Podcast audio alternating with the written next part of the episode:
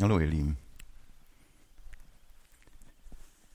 Ja, ich möchte euch heute Abend hineinnehmen und ein Stück davon in die Offenbarung, genauer gesagt in die sieben Sendschreiben, ganz explizit in eines dieser Sendschreiben.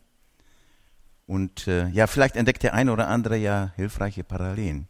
Denn das Wort Gottes, das fest ist, das wir zur Verfügung haben, ist uns, soll uns ja dienen zur Erbauung, soll uns dienen zur Heilung, soll uns dienen, den Nächsten zu lieben, soll uns auch dazu dienen, ermahnt zu werden und zu schauen, wie stehe ich zu Gott.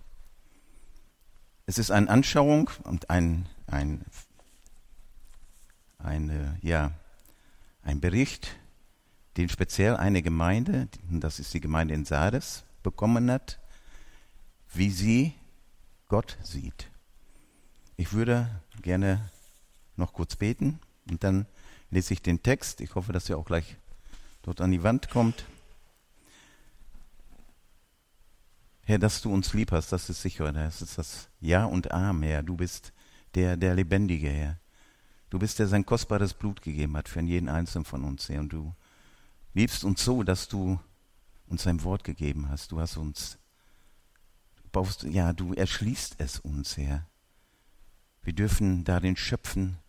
Wir dürfen einfach auch Trost, Kraft, Mut, aber auch Ermahnung entgegennehmen daraus, Herr. Danke, dass wir dieses Wort haben dürfen, dass du uns inspirierst, Herr, näher dir zu, näher, näher zu kommen, Herr. Deine Liebe weiter hinauszutragen, an Hecken und Zäune zu gehen, gerade in der jetzigen Zeit ist das so wichtig, Herr. Ich danke, dass du offene Ohren schenkst, offene Herzen und dass das Gesagte einfach auch Frucht bringt, Herr. Dass es kein, keine Bitterkeit wird, sondern einfach das, wo du es zugesandt hast. Amen. Genau. Das schreibt der Engel der Gemeinde in Sardes.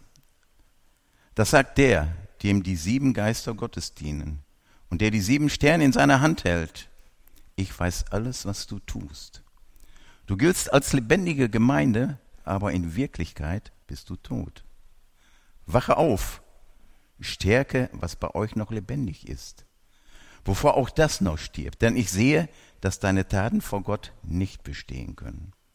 Hast du denn ganz vergessen, wie du Gottes Botschaft gehört und aufgenommen hast? Besinn dich wieder darauf und kehre um zu Gott. Wenn du nicht wach wirst, werde ich plötzlich da sein, unerwartet wie ein Dieb. Und du wirst nicht wissen, wann ich komme. Aber auch bei euch in Sardes sind einige, denen der Schmutz dieser Welt nichts anhaben konnte. Sie werden immer bei mir sein und weiße Kleider tragen, denn sie sind es wert. Wer durchhält und den Sieg erringt, der wird solch ein weißes Kleid tragen. Ich werde seinen Namen nicht aus dem Buch des Lebens streichen, sondern mich vor meinem Vater und seinen Engel zu ihm bekennen. Wer Ohren hat, der soll hören, was Gottes Geist den Gemeinden sagt. Kurz zusammengefasst. Für die Gemeinde in Sardes hieß es, ich weiß alles, was du tust. Du hast dir einen Namen gemacht und bist davon überzeugt, dass du eine lebendige Gemeinde bist. Aber ich muss dir sagen, du bist tot. Wach endlich auf und kümmere dich um das wenige, was noch nicht gestorben ist, damit es wieder zu Kräften kommt. Hier, hier wird klar, der Zustand der Gemeinde in Sardes war kritisch. Sie war geistlich schwer krank. Sie war dem geistlichen Tode nahe. Dabei sah man ihr das so nicht an, denn nach außen hin machte sie den Eindruck, eine lebendige Gemeinde zu sein. Jesus urteilte, du hast den Namen, dass du lebst und bist doch tot. Also scheinbar lebendig und doch praktisch schon tot wie ein hoffnungsloser Leprakranke. Du hast den Namen, dass du lebst und doch bist du tot. Was bedeutet das für viele christlichen Gemeinden? Es bedeutet, sie werden für lebendige Gemeinden gehalten, weil viele Veranstaltungen, Aktivitäten in ihr laufen.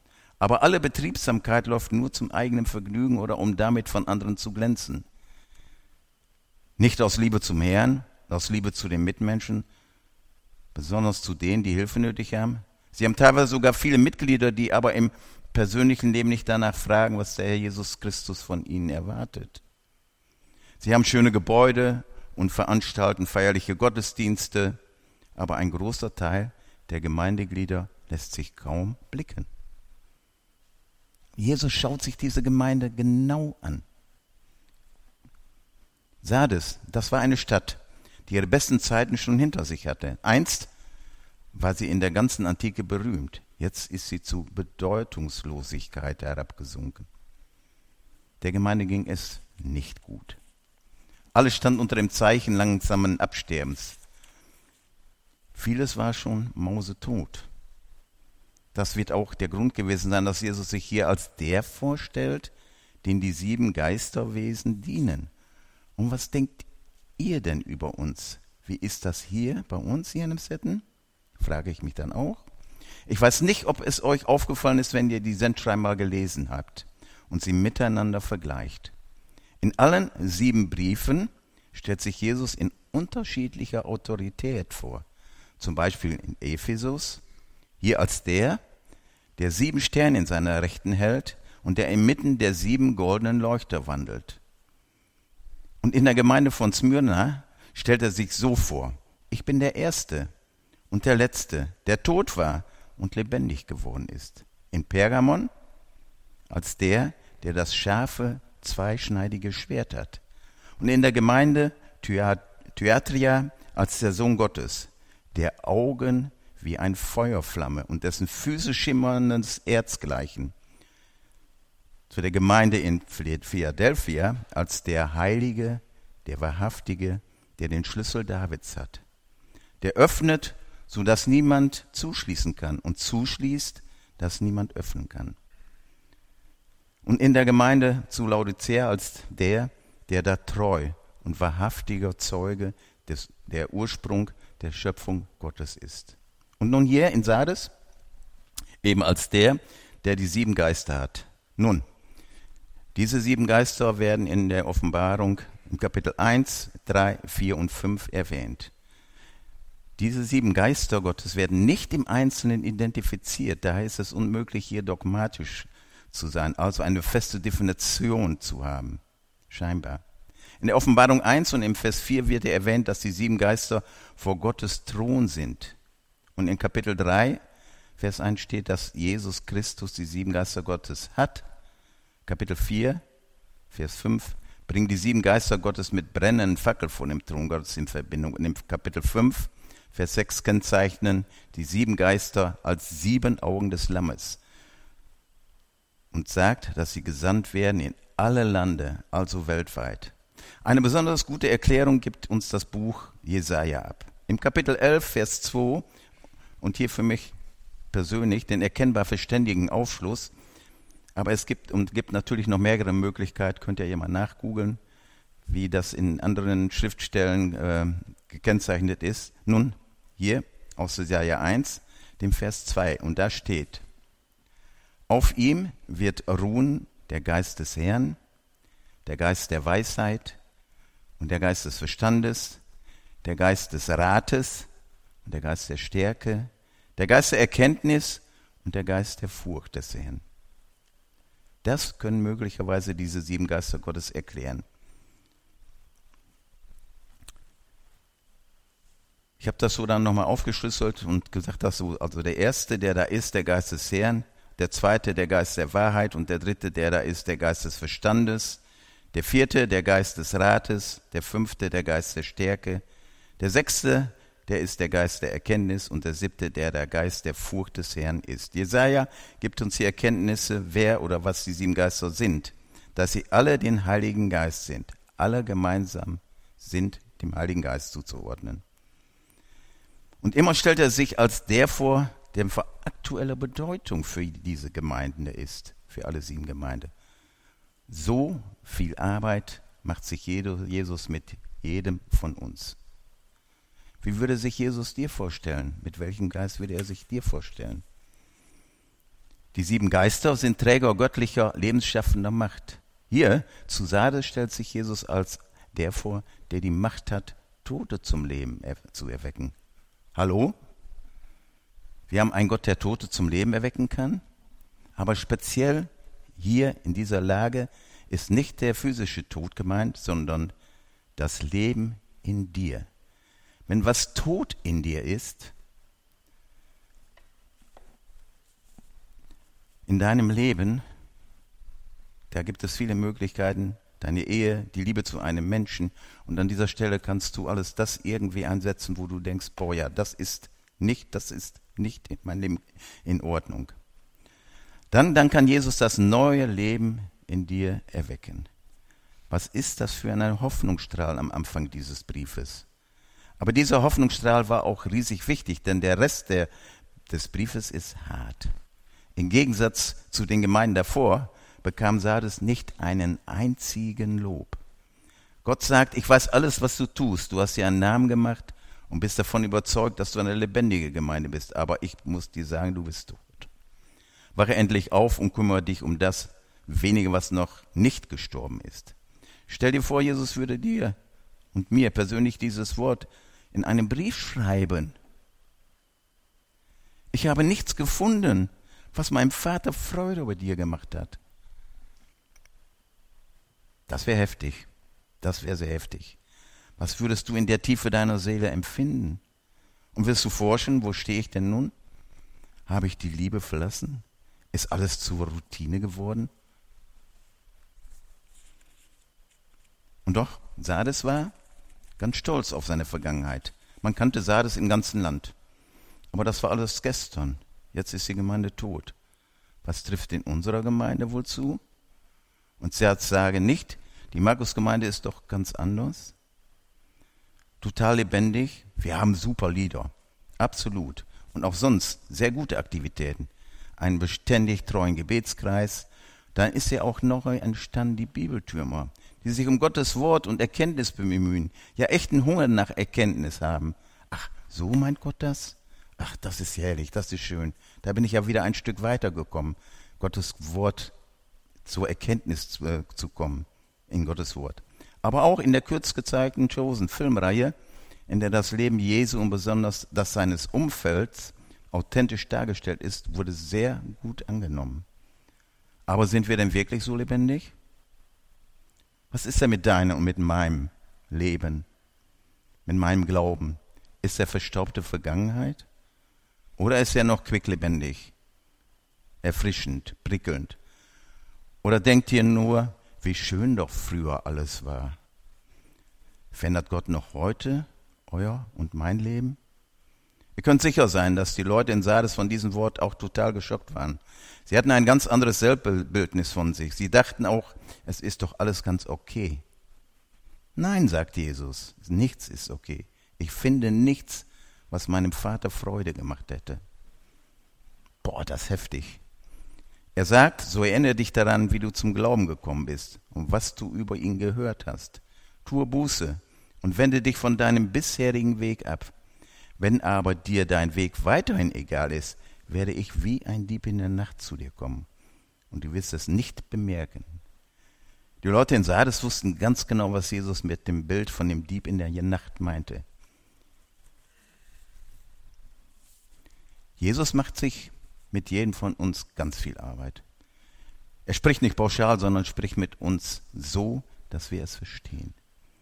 Aber wenn du dich in Sicherheit wiegst und ganz zufrieden mit dir und deinen Leistungen bist und doch leichtfertig mit deinem Zeugnisamt in deinem Umfeld umgehst, dann kommt Jesus wie ein Dieb in der Nacht.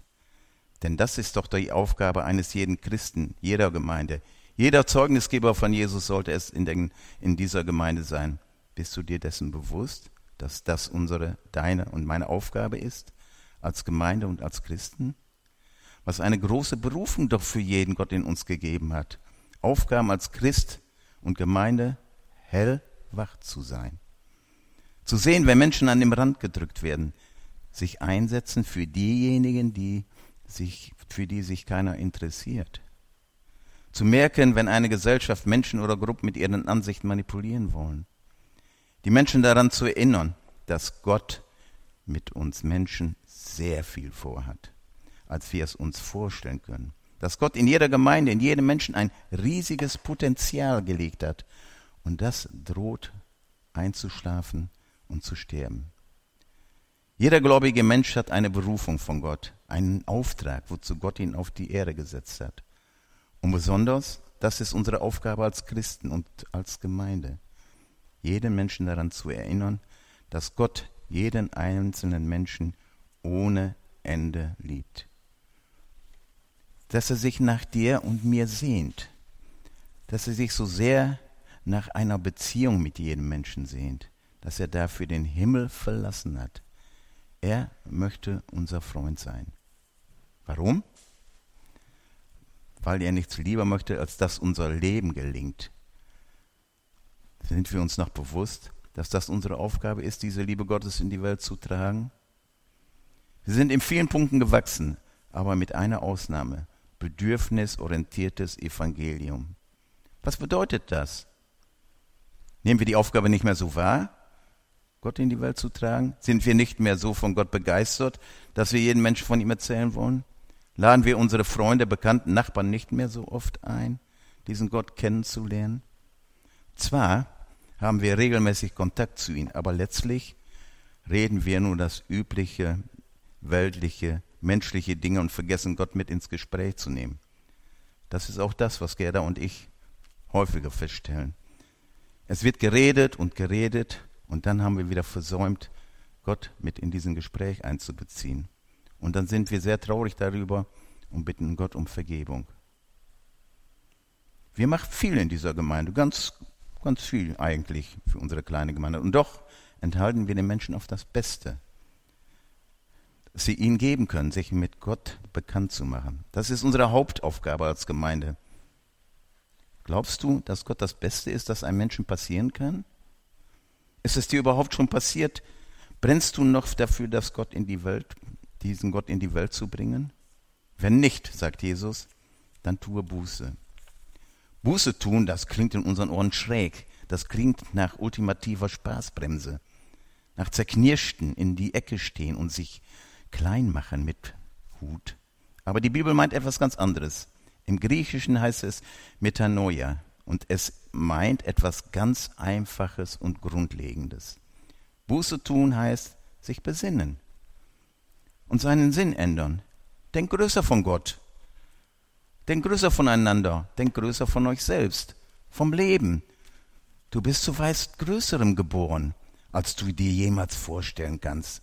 Und das ist Buße tun. Der erste richtige, wichtige Schritt dazu. Sich wie Menschen verhalten, die ihren Herrn nachfolgen. Und Jesus sagt, ich werde dafür sorgen, dass dein Name nie mehr aus dem Buch des Lebens gelöscht wird. Ja, mehr noch.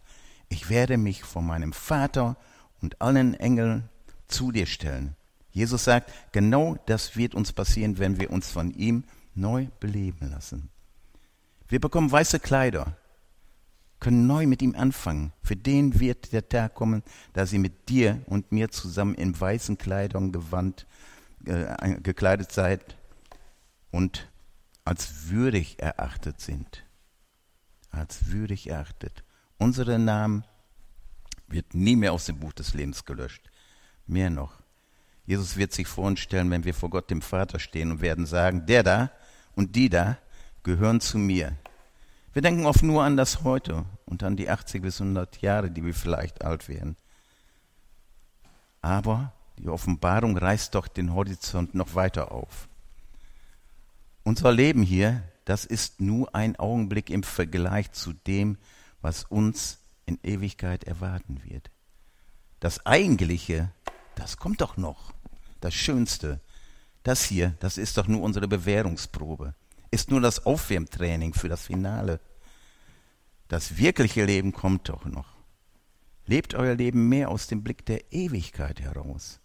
Wer Ohren hat zu hören, der höre auf das, was der Geist der Gemeinden zu sagen hat. Was sagt uns der Geist Gottes heute? Es bedeutet, denke größer von Gott. Denke größer voneinander und von euch selbst. Vom Leben und größer über alles bisher Gedachte hinaus.